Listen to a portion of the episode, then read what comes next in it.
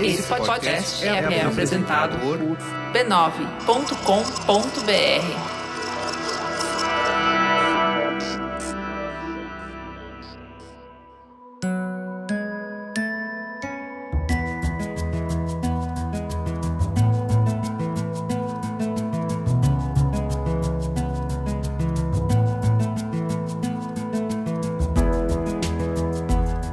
Mamileiros e mamiletes, desacelerar faz parte da nossa rotina intensa de papos profundos. Durante as férias, o Mamilo sai do formato tradicional, sai das pautas mais polêmicas e te convida para conversas mais leves, papos mais soltos. Já conversamos sobre viagens, sobre humor, sobre beleza e dessa vez vamos falar sobre relaxar. Por isso, Deixa pra lá toda a ansiedade, expectativa e o nervosismo das notícias, mensagens e reuniões e vem com a gente curtir um papo super relaxante.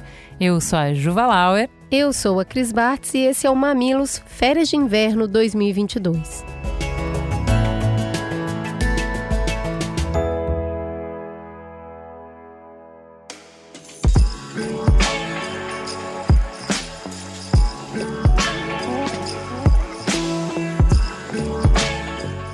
Sônia Bride nasceu na cidade de Caçador, em Santa Catarina. Ela é jornalista, escritora e repórter. Ela faz parte da segunda geração da família que não se dedicou à agricultura, mas sempre foi apaixonada pela natureza e pela escrita. Quando tinha só 14 anos, Sônia foi ao jornal da cidade pedir emprego. A paixão pelo jornalismo vem desde a infância. Quando criança, ela adorava ver notícias, principalmente aquelas que falavam sobre ciência e avanços tecnológicos da humanidade. A notícia que mais marcou ela quando era criança foi o dia que Neil Armstrong caminhou na Lua. Ela tinha 5 anos e nunca esqueceu a imagem que apareceu na televisão. Em 1992, já como uma jovem repórter no Rio de Janeiro, ela ouviu pela primeira vez a explicação do que era efeito estufa.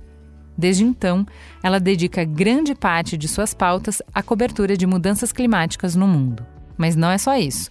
Sônia já foi correspondente internacional na Rede Globo, empresa em que trabalha desde 91 em vários países, entre eles Inglaterra, Estados Unidos, França e China, e cobriu muitos temas. Desde uma importante entrevista com o ex-presidente Fernando Collor em Miami, com o Dalai Lama, o líder espiritual dos tibetanos, passando por mergulhos com tubarões, Copa do Mundo de Futebol, carnavais, entretenimento e tráfico de drogas. Entre as longas viagens pelo Brasil e pelo mundo, Sônia Bride já realizou muitas reportagens para o Fantástico, Jornal Hoje, Bom Dia Brasil, Jornal da Globo e o Jornal Nacional. Em 2008, ela lançou também o livro Lauai, História de uma Repórter Brasileira na China, que narra o tempo que viveu no país.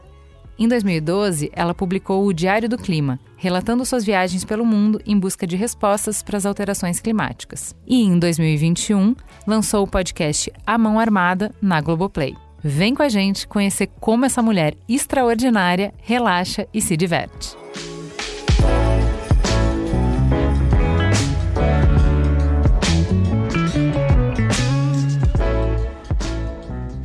Então vamos começar pelo começo. Quem é você na fila do pão? Eu, ah, não sei. Estou tentando me achar ainda. Musa inspiradora eu, do jornalismo. Nada. Eu acho que eu sou eu sou a mais curiosa da fila do pão. Boa, boa definição, uma ótima definição para uma jornalista. E a mais perguntadeira da fila do pão. Se eu estiver na fila do pão, eu vou conhecer as pessoas, eu vou saber onde moram, quantos filhos têm, é, o que que faz, enfim, eu, eu sou perguntadeira. E aí, já que você é perguntadeira, a gente não desliga o perguntômetro em nenhum lugar e a curiosidade não. em nenhum lugar. E aí, se a gente não. vai falar de descansar e de férias e tal, a gente tem um, um, uma dificuldade é, como criadores de conteúdo, que é de conseguir separar os momentos e como é que você vai desligar, né? Eu vi recentemente uma entrevista da Carla Vilhena falando que porque ela tem, é, por trabalhar com a notícia, ela tem a responsabilidade de estar tá o tempo inteiro acompanhando notícia, entendendo o mundo, o que está acontecendo, né? Mergulhando em assuntos diferentes. Até porque ela vai conduzir entrevistas lá na CNN e falar sobre um monte de assuntos que ela não conhece, né?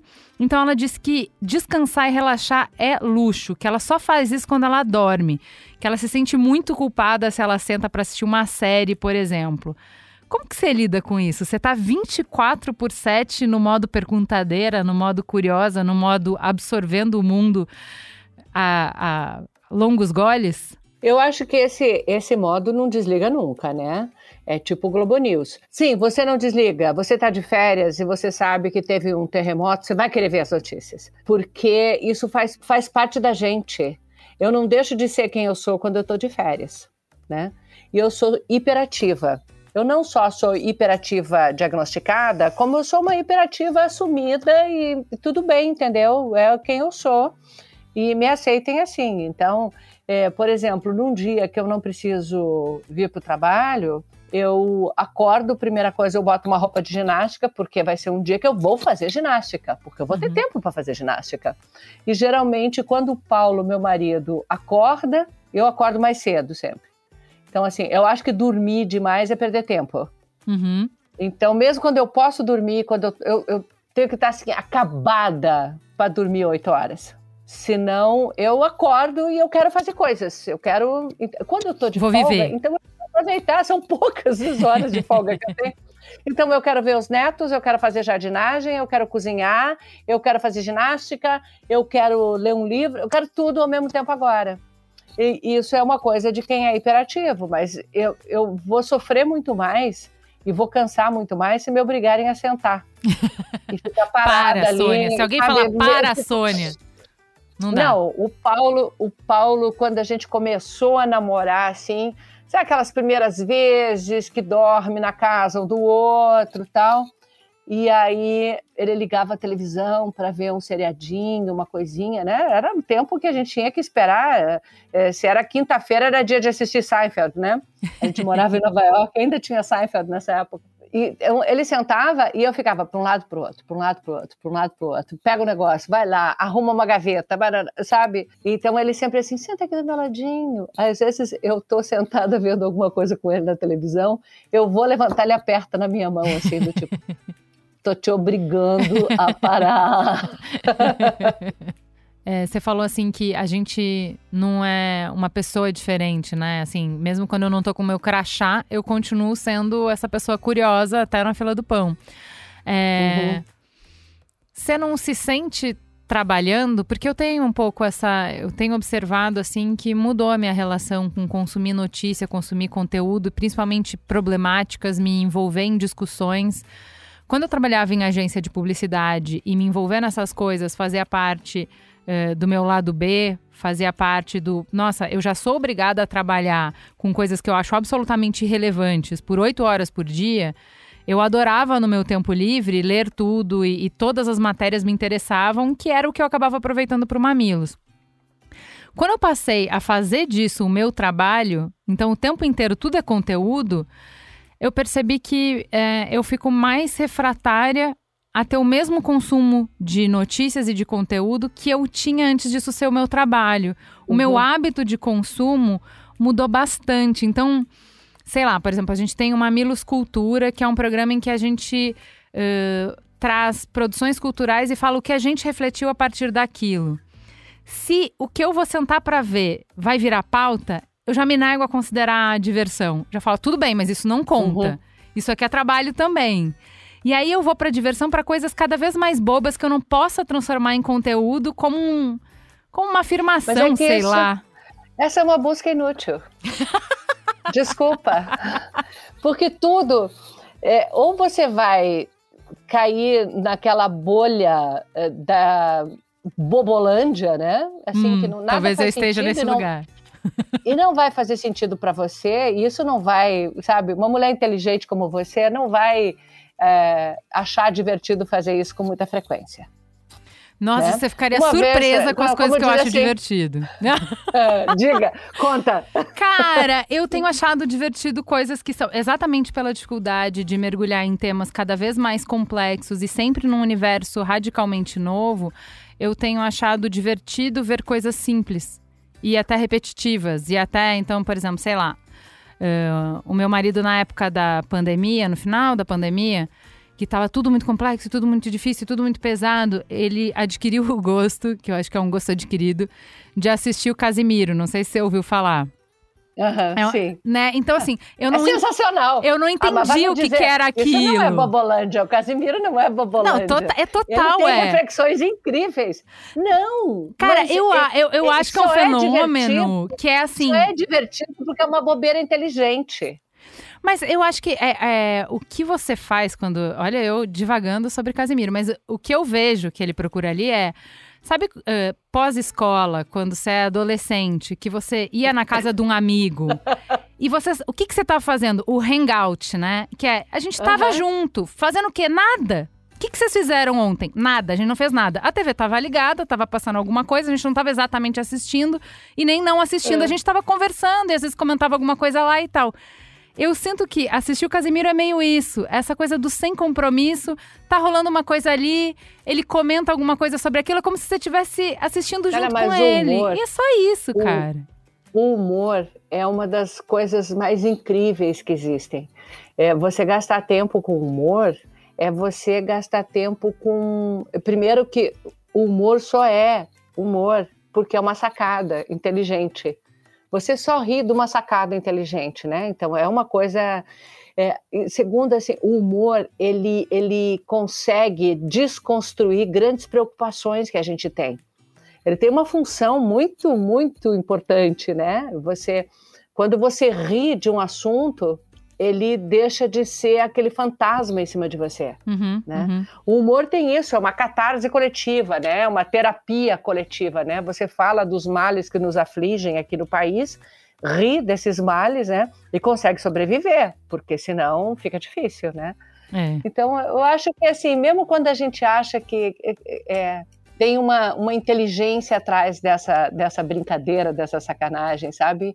E um poder, né? Te transferir, de, te transportar de volta para o hangout da adolescência, não é um poder, é um poder mágico, cara. É quase da Marvel. É, mas eu acho que é isso. É, conforme vai ficando mais complexo o mundo, é, nos momentos de relaxar, tem me interessado coisas mais simples e ingênuas. E é isso que eu vejo no É, Casimiro dele. é. Eu, onde É. eu vejo isso? Eu vejo muito drama coreano. Que são novelas muito repetitivas. Então, pega a- a- as novelas da Globo, são muito rebuscadas, complexas, tramas complexas. A- As tramas coreanas são assim, só novela das seis. É só, é tudo muito simples, é tudo muito repetitivo. A minha filha vê muito. A Vê? minha filha vê muito. E ela adora os dramas coreanos e ela vê os chineses também, né? Vejo Por causa da nossa conexão ali com a China e tal, ela adora e, e assiste muitos. Eu assisti, eu acho que duas séries chine- eh, coreanas. Uma delas era muito engraçada porque era uma era de zumbi lá numa dinastia antiga da Fez da- sucessaço essa. Cara, eu ria muito com aquela série, assim, porque tinha, e aquele zumbi correndo que nem samurai, com os braços para Uhum, trás, uhum. porque senão a mangona, a mangona do, do hobby faz, faz vela e segura. Então, o zumbi correndo com a mãozinha para trás, assim. E depois eu assisti uma outra, que era uma de época também, que era o, o Rei e o Vagabundo, uma versão coreana. Mas quando eu assisto essas coisas, eu, eu gosto de ficar olhando a direção de arte, Uhum, as referências históricas. Bom, quem é que assiste de Crown uhum. com, com o coisa na mão e, e Google? E checa quem era esse personagem, não sei o que, aí já leio a biografia, baixa a biografia, vou ler, não sei o que, sabe? Eu sou meio maluca nisso.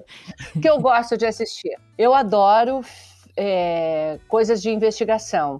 Eu sou uma consumidora de séries policiais, mas não Uhum. qualquer série policial.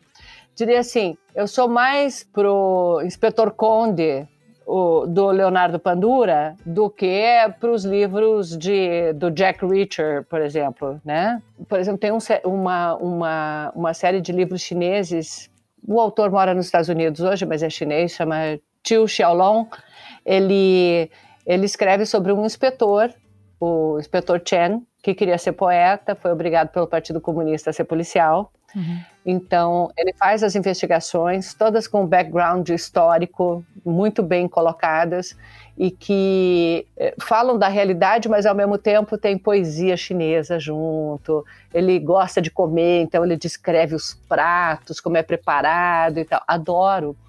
Adoro, é, por exemplo, os, os, livros de mistério do Arturo Pérez Reverte. É, então, é assim, eu, eu, eu gosto muito de ler, por exemplo. Você já leu O Dilema dos Três Corpos? Não. Esse livro, ele Deixa ganhou. Ele... Deixa eu anotar. Não, anota, porque ele tem um dilema, tem um personagem, um policial, é, que é maravilhoso esse personagem. Ele tra... o, o dilema básico dele é o seguinte: imagina se de repente um monte de cientista de ponta começasse a se suicidar. E você não hum. sabe o que está acontecendo, tem alguma coisa acontecendo e é no mundo inteiro. E aí você não sabe o que está acontecendo, não está acontecendo, começa a investigar e aí você vai puxar a trama e o início da trama é uh, as leis da física estão, eles estão descobrindo que tudo que a gente acreditava está uh, se, tá se desfazendo no ar. Então, a relatividade do Einstein, tudo está dando. Na hora que vai fazer os experimentos, o resultado dá tá errado. E aí, assim, se, eu, se, nada do que eu posso acreditar é verdade, a pessoa. Tudo fica completamente líquido, tudo fica completamente enlouquecedor e tal. E da onde que tá vendo isso? É, é, são coisas muito impossíveis acontecendo nesses experimentos. E aí vai o mistério. É maravilhoso. Não, é legal porque tem uma coisa de ficção científica junto, que é uma outra coisa que eu adoro. E eu também adoro romance daquele tipo classicão, sabe? Gosto muito. Eu, eu quando estava assim no final da adolescência, ali entre os 17 e os 20, eu li tudo de Tolstói, Dostoiévski, Misola, é, eu li tudo. E, e agora eu releio alguns desses livros e o livro é completamente diferente porque eu estou com 40 anos a mais do que eu tinha na época e aí eu já eu, eu já vejo, eu tenho outro entendimento, né? O livro que eu mais tinha medo de reler era O Crime e Castigo. Mas aí eu fui para São Petersburgo, nunca tinha ido para São Petersburgo, eu fui lá para fazer uma matéria. E aí é, eu disse, bom, agora que eu vou para São Petersburgo, eu tenho que reler O Crime e Castigo. E aí eu comecei a ler no avião, cheguei, eu tinha só dois dias para gravar a matéria e gravei de ressaca, né? Porque eu abri, não conseguia dormir no avião, lendo, lendo, lendo e sofrendo ali. Enfim, eu, eu, eu leio bastante variado e eu assisto seriado também bastante variado, porque eu assisto os seriados que o Paulo gosta, que tem muito tiro, porrada e bomba. É, eu falo isso pro Merigo, noite... ele fica muito puto. Eu falo assim: não, esse aqui você não vai gostar, não tem nada explodindo. Ele fica puto. não, assim, ontem a gente assistiu, pô, Benedict Cumberbatch. Maravilhoso, maravilhoso. Né? Mas, assim, a gente foi assistir o Doctor Strange 2, eu não conseguia respirar, porque era uma luta atrás da outra, uma luta uhum, atrás da uhum, outra, uma luta uhum, atrás da uhum. outra. Aí, uma hora eu falei assim: ah, mas não faz sentido, como é que ele já tá aí? Daí você, bom, nada faz sentido. O que, que eu tô Strange perguntando, né? Estou eu achando incongruência no meio daquilo, né? Enfim, mas eu, eu gosto de, de, de filmes e de coisas que me deixam pensando no dia seguinte, sabe? Eu gosto de ficar com aquele incômodo. Qual eu foi o último filme que aquela... você viu ou série que te deixou, que explodiu sua cabeça? Ah, esse filme com o Benedict Cumberbatch, é, que foi, concorreu ao Oscar, Ataque dos Cães. Que filme, que coisa, que, que é, é, é sobre sentimentos, sobre sentido de justiça ou não sentido de justiça, sobre aceitação e não aceitação, sobre os sofrimentos que todos carregam, né?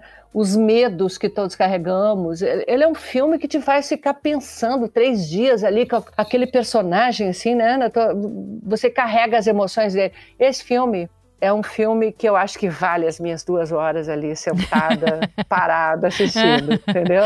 Então, mas é. É, eu acho bom você falar isso, porque pra, eu tenho uma, uma coisa que eu converso bastante com o Merigo e com a Cris, que é assim tem arte e tem entretenimento. O entretenimento foi feito para distrair. Exato. A arte foi feita para refletir, para pensar, para incomodar. Uhum. E aí, às vezes, eu tô. Uh, se eu tiver muito cansada, eu não tô disponível para arte, eu tô disponível para entretenimento. Eu quero só não pensar.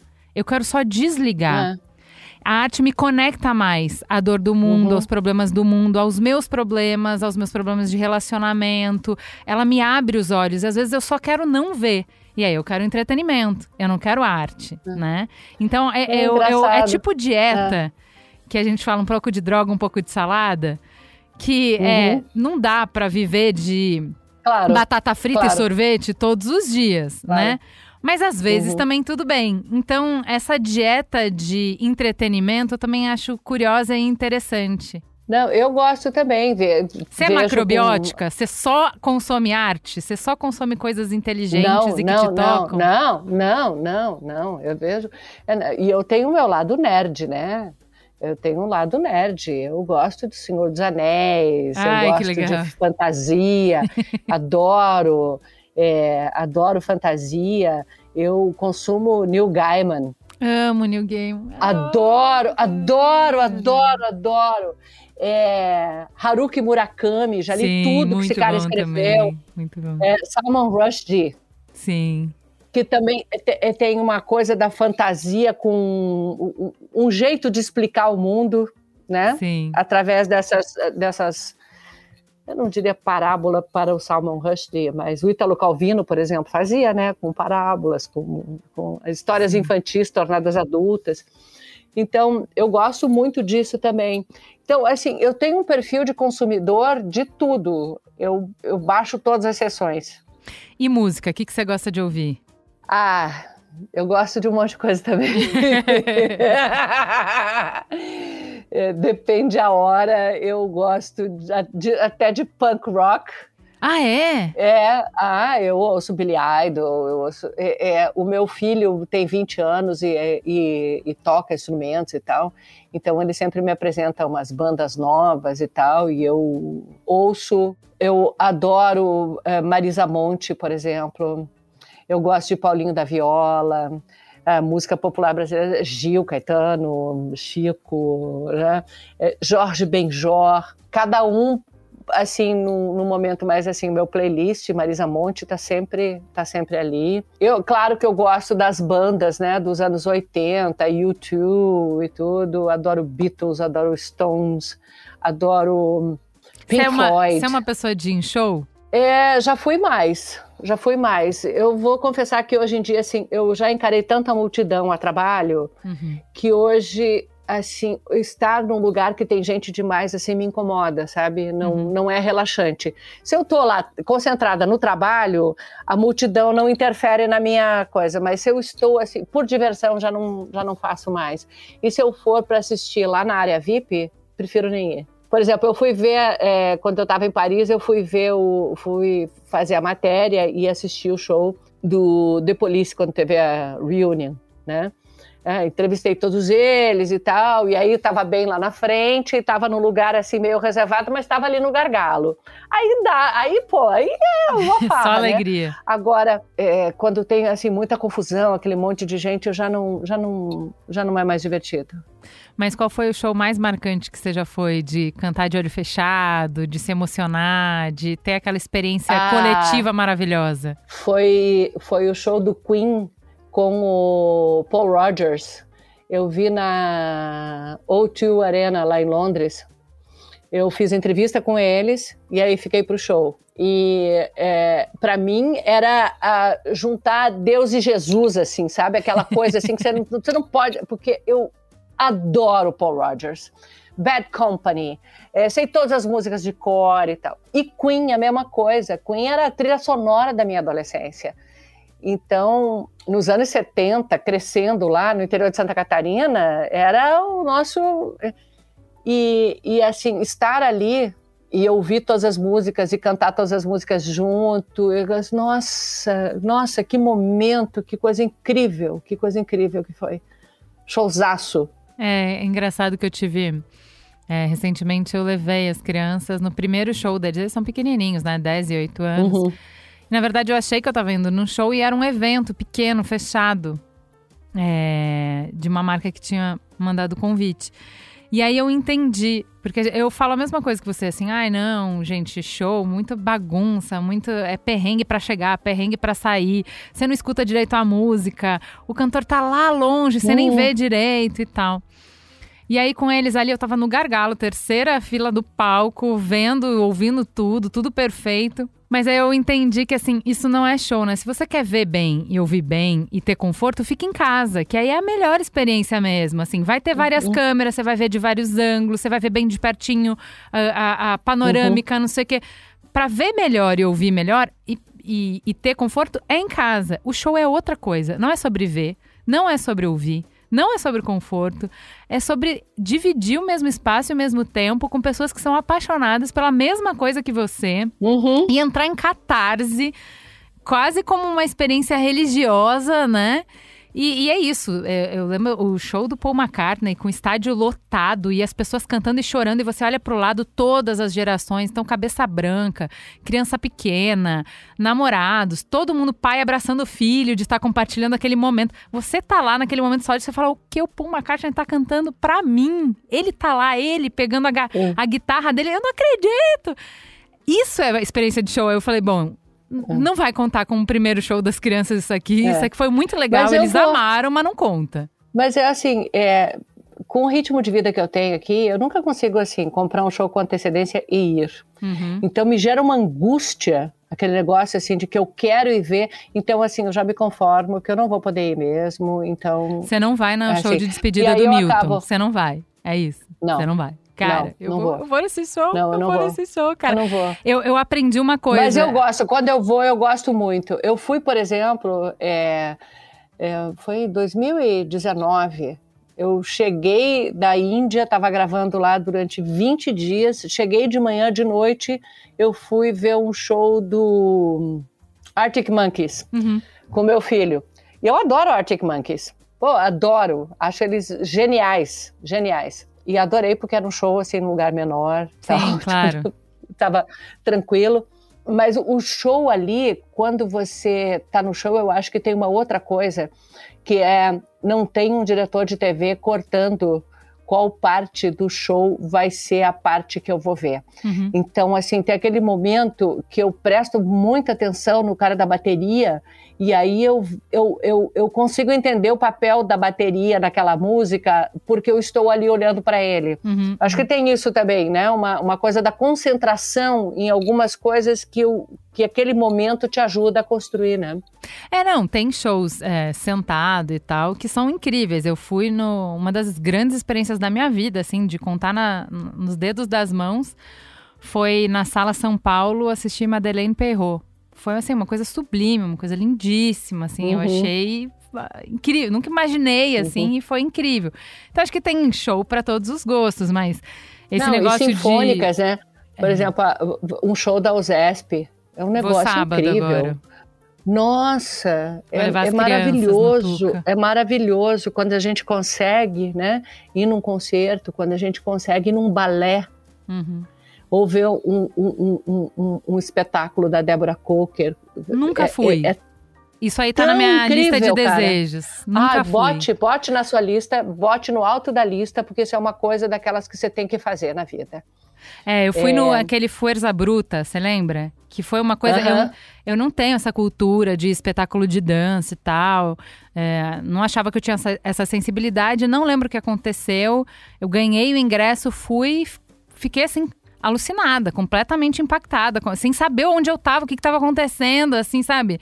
Eu fui atropelada por esse espetáculo, assim, sabe? Então, aí desde então eu quero ir num da Débora Coker. E é lindo, né? Porque assim, quando tem um bom espetáculo de dança, você é completamente absorvida por aquilo, né? Assim, você, você não precisa entender nada de dança para entender aqueles, né? E para se emocionar e para mergulhar.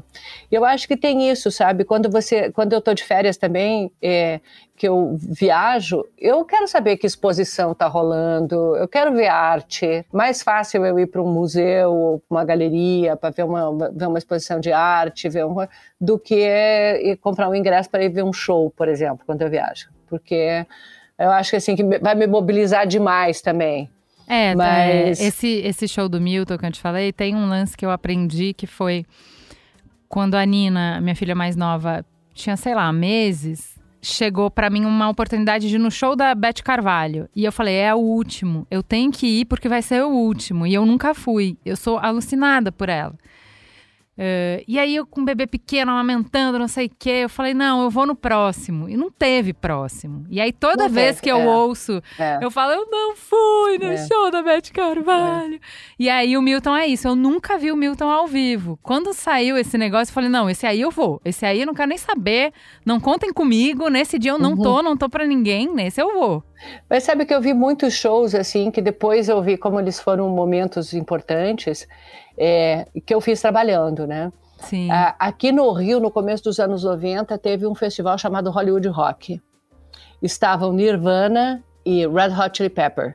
E eu estava lá e eu estava no backstage. E no backstage eu vi o Kurt Cobain tentando quebrar uma guitarra, caindo e tal. E aí o vocalista do Red Hot Chili Peppers, ele entra entrou no palco, ele apoiou o Kurt Cobain, levou de volta até o camarim, a gente foi gravando, assim, aquela coisa tentando ser discreto e tal. E depois eu vi também, é, uma coincidência, assim, né, de, de trágica, né? Fui fazer uma matéria, eu estava morando em Paris, fui fazer matéria do, do Rock in Rio Lisboa e teve um show da Amy Winehouse. E de novo eu vi assim, uma pessoa extremamente talentosa, jovem, com um problema sério de drogas, caindo no palco.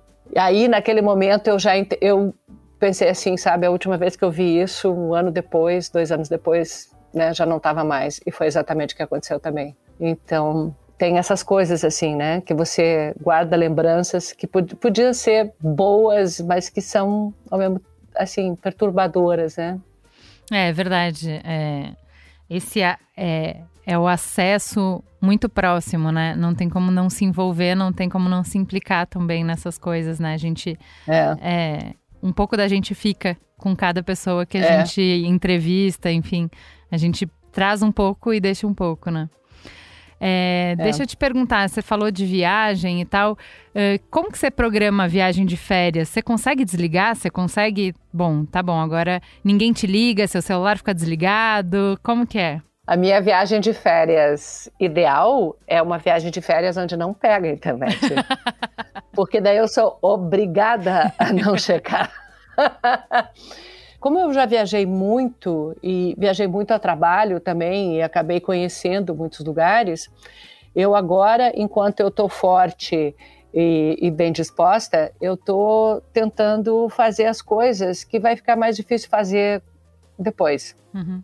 Então, as minhas próximas férias, por exemplo, eu vou fazer um trekking em Torres del Paine, no Chile. E no ano que vem eu vou fazer o trekking que eu deixei de fazer em 2020, que eu ia comemorar meu aniversário no campo base do Everest.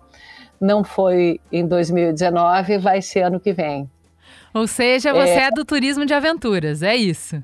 Adoro mas eu não tenho nada contra passar uma semana em Paris, comendo bem, andando na beira do Sena, vendo exposição de arte, bebendo vinho.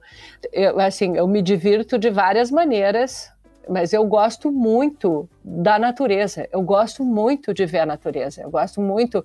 Ano passado, por exemplo, a gente nessa época das férias de julho foi aqui para o sul eu sou de Santa Catarina, eu nunca tinha ido ver o, os canyons, que é Santa Catarina, Rio Grande do Sul. A gente foi para lá, a gente fez trilhas, a gente andou de balão. Foi lindo, lindo, lindo. Uma paisagem que eu já conhecia e que me remete muito assim para minha infância, os pinheiros, aquele frio.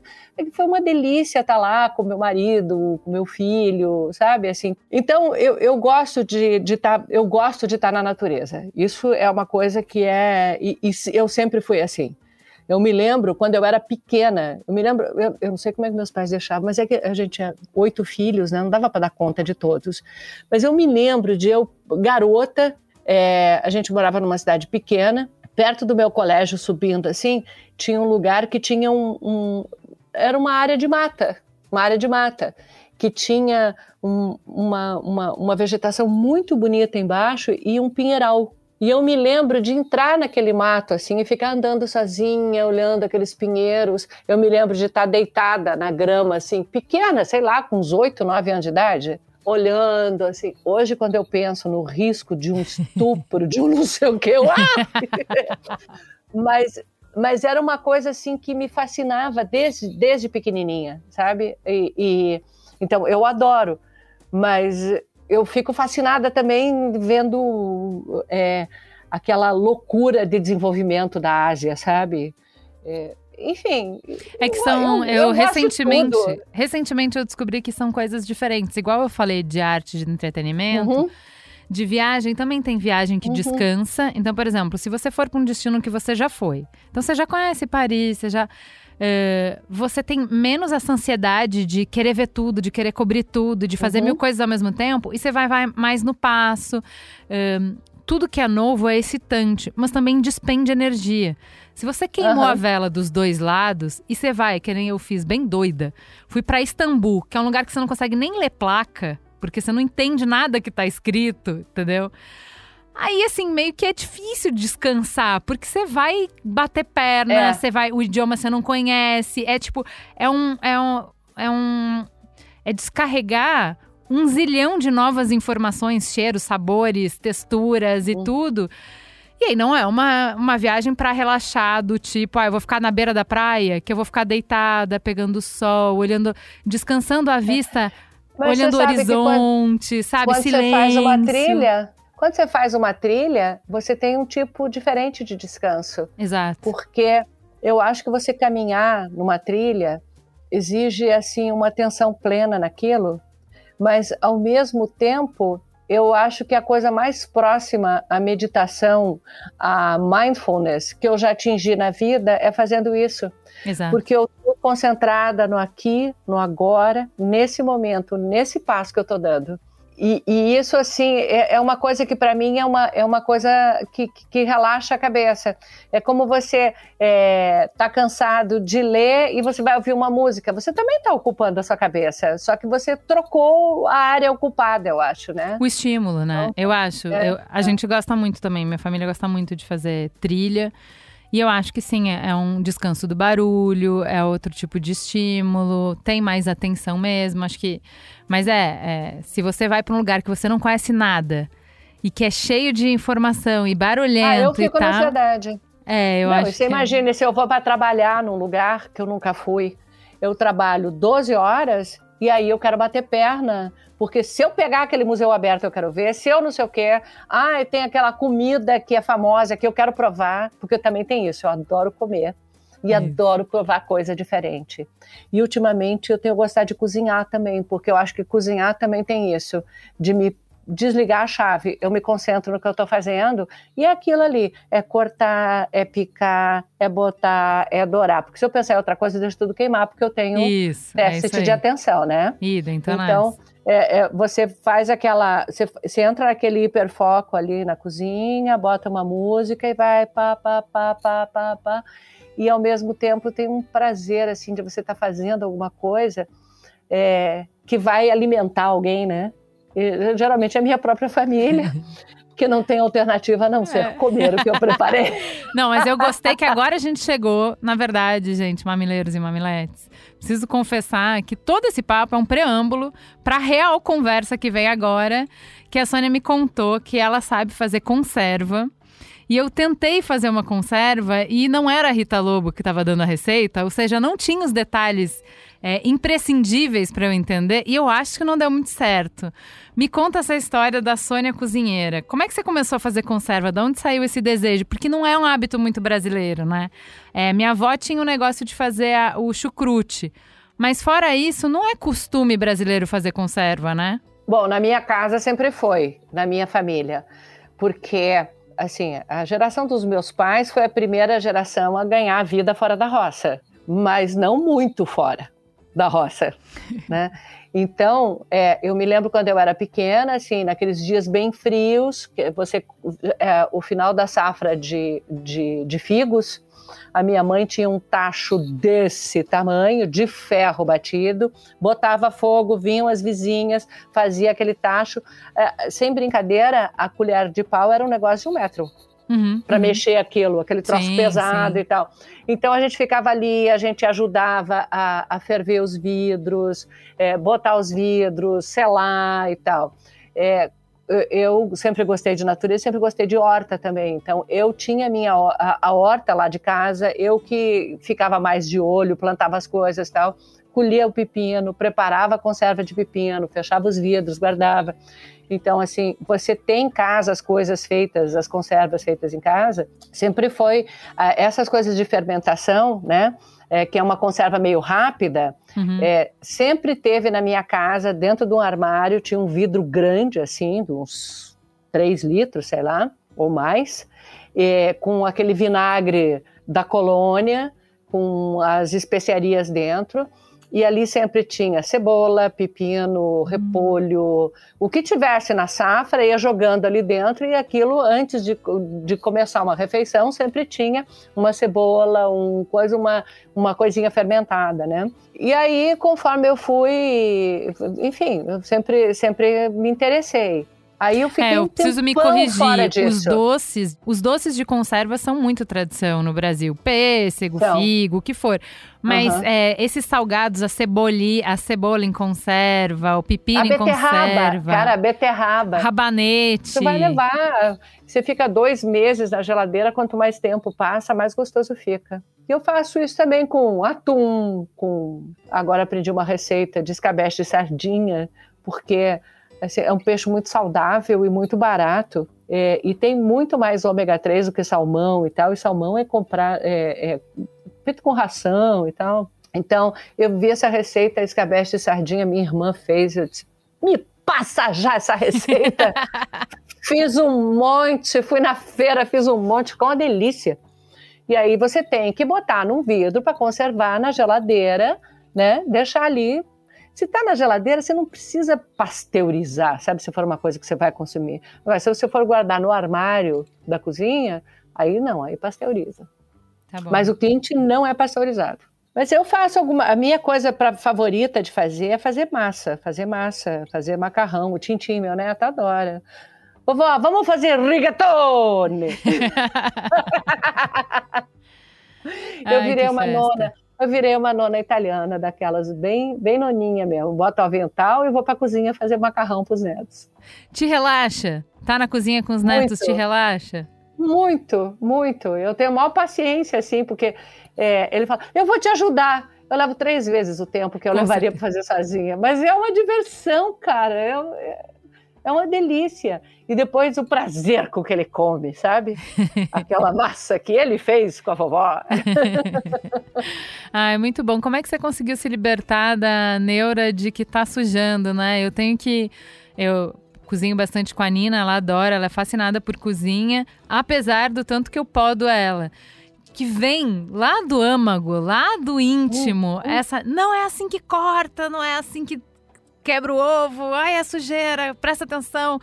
E eu repito muito uma frase que é muito ruim, assim, e boba, e não tem porquê, sabe? Que é inconsciente, que é comida não é brinquedo, cozinhar não é brinquedo, cozinha não é brinquedo, porque pra ela, óbvio que é. Pra ela é, Claro e é é. divertido, sabe?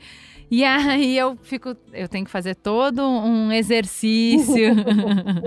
eu falo, deixa a menina, cara. Ninguém corre antes de rolar e antes de engatinhar. Deixa ela fazer tudo errado, deixa ser divertido, deixa ser bom. Ela, ela já tem a parte mais difícil, que é querer estar na cozinha, deixa ela, né? É, sabe que eu me lembro, eu me lembro assim, como se fosse hoje, eu enxergo na minha frente a minha avó fazendo pão.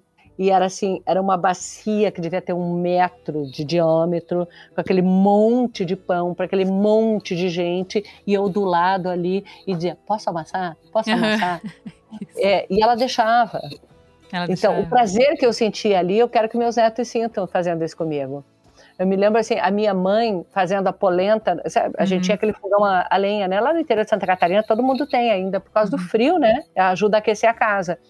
Mas também porque algumas coisas você só faz naquele fogão a lenha, né? Uhum. Então, minha mãe fazendo a polenta, e às vezes quando, quando você mexe assim com a, com a, com a mescola, né? Com aquela, colher, com aquela colher de pau, escapa um pouquinho e cai na chapa e fica um biscoitinho salgado, que é uma delícia.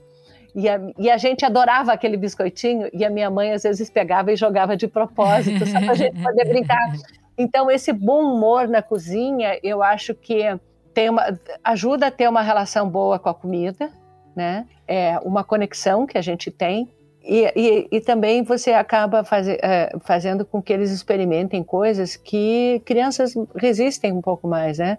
Mas se eles ajudaram a fazer e tal, acaba entrando no, entrando no cardápio, né? É verdade. É, é, as experiências que eu tenho quando eu tenho paciência são muito boas. Assim, o bem é também é bem mais seletivo para comer. E quando ele pica as coisas, e quando ele cozinha, e quando ele faz parte de, dessa já do lúdico de ir na feira, escolher as coisas, montar o cardápio uhum. e preparar, faz toda a diferença para ele se se abrir para experimentar coisas novas. É. Não, e pensar também que assim, você não está ali para fazer comida, você está ali para ter uma experiência compartilhada, de um momento juntos, um momento de boa qualidade e tal. Eu vou dizer para você, é muito mais fácil fazer isso sendo avó do que sendo mãe, porque é, eu sei que eu era uma mãe muito mais estressada do que eu sou uma avó estressada, entendeu? Aliás, a avó eu sou uma panaca na mão deles, mas adoro, adoro. Porque, assim, tinha muita responsabilidade é, na, na, educação e tudo, é, e tinha, eu era muito sobrecarregada, eu trabalhava muito, é, e, e, assim, eu, eu, eu, tinha que fazer a comida rápido, porque é. eu tinha um monte de outras coisas para fazer, e tinha que, né? Agora não, agora eu estou muito mais sossegada, né? Estou muito mais tranquila. Muito bom, então tenho bons horizontes, espero, espero ser vó. espero netos. Parece que a Rita, acho que foi a Rita Lee que disse Ai, se eu soubesse que neto era tão bom, eu pulava os filhos e ia direto para os netos. ai, é, é, engraçado, mas é um pouco injusto, assim, porque, ai, cara, foi tão bom crescer com os meus filhos. Eu não vou nem dizer ver os meus filhos crescerem, mas crescer com eles, porque quando Mariana nasceu, eu tinha 21. Eu era uma menina tentando descobrir o que era ser mãe. Uhum. Já o Pedro pegou uma mãe madura, com 38. E aí já foi outra outra relação, mas assim, o Pedro é um tradutor do mundo para mim hoje. Que né? bonito. Eu acho que é, então tem, tem essa, essa, essa relação assim com, com os filhos é uma, e é, isso, a gente só ama os netos do jeito que ama porque são filhos dos filhos da gente. Eu acho que é uma loucura.